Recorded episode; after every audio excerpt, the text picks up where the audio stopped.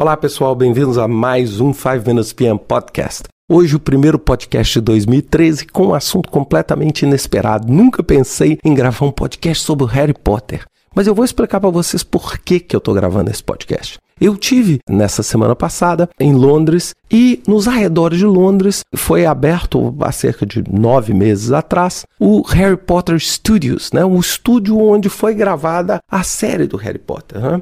E eu, óbvio, fui para lá com muito ceticismo. Lógico, fui para lá como pai, acompanhando né, um pedido insistente das minhas filhas, que tinham comprado os ingressos meses atrás para ir. E eu vou dizer para vocês que eu fiquei perplexo. E não é perplexo só com a obra. Mas é claro, a gente que é gestor de projetos, a gente olha tudo com o lado do projeto. E aí eu fiquei mais impressionado ainda, né? Primeira coisa é o seguinte: é como uma ideia brilhante não é, que a J.K. Rowling teve num trem atrasado de Manchester para Londres, somado com uma excelência completa na execução daquela ideia, que gerou simplesmente um fenômeno. Para quem não sabe, hoje a marca Harry Potter vale 15 bilhões de dólares. É? Nós estamos falando em 450 milhões de livros vendidos, o maior sucesso editorial de todos os tempos. 7 bilhões de dólares só em filmes e franchise. O último livro do Harry Potter vendeu 8 milhões de livros em um dia. É uma coisa realmente surreal. E aí, sem dúvida nenhuma, eu falei: poxa, pode ser uma moda, pode ser uma tendência. E aí eu entrei dentro dos estúdios e de cara eu falei assim: peraí, esse pessoal aqui fez um trabalho sério demais. Se vocês virem, vou colocar no Flickr também, como eles executaram os filmes.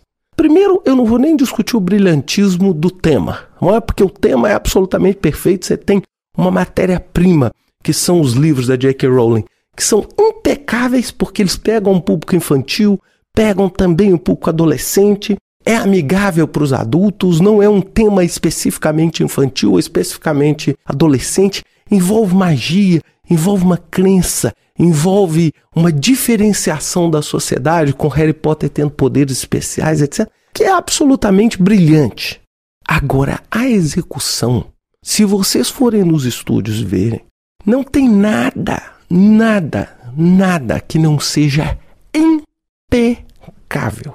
Eu fiquei cinco horas dentro dos estúdios, visitando, lendo, e eles explicando como que eles montaram, como que eles construíram a ideia. E se vocês forem lá, vocês vão ficar impressionados assim, mas como eles conseguiram fazer um filme? Porque quando você pega e olha o filme O Castelo de Hogwarts, aquelas visões aéreas do castelo, você imagina que aquilo é um castelo real, que está provavelmente na Escócia, que está provavelmente na Inglaterra. Não!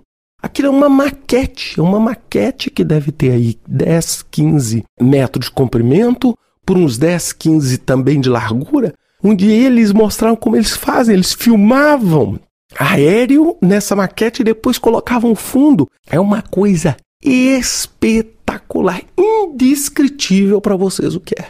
Sabe, se vocês virem toda a parte de, de vestuário, como eles faziam para que o colchão da sala comum dos Grifinólia da turma do Harry Potter podia parecer um sofá que tinha 200 anos. Mas sem ser um sofá de 200 anos, porque ele tinha que ser usado. Até a mola do sofá foi estudada.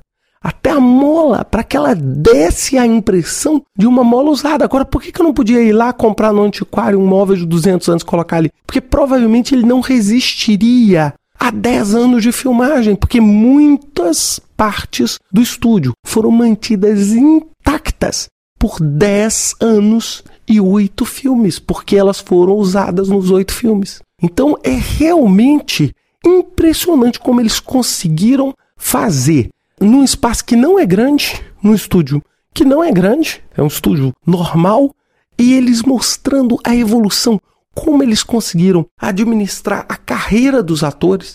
Não é porque se você forem vendo a cada filme os atores são os mesmos e eles foram envelhecendo junto com o livro, junto com os filmes. Não é? Nós tivemos pouquíssimos atores que modificaram e do elenco principal foi só por causa de morte. é, onde o autor que interpretava o Dumbledore mudou. Mas tirando isso, então foi toda uma administração que envolve fazer o cenário, que envolve o efeito especial, que envolve o uso da tecnologia, que envolve a administração de pessoas por 10 anos, garantindo que aquelas pessoas se dedicariam a construir. Imaginem se Daniel Radcliffe, no terceiro filme, desistisse de fazer o papel e fosse outro ator. Nós teríamos uma quebra. E o que tornou a magia foi o que? É que essa quebra praticamente foi inexistente ao longo desses oito filmes.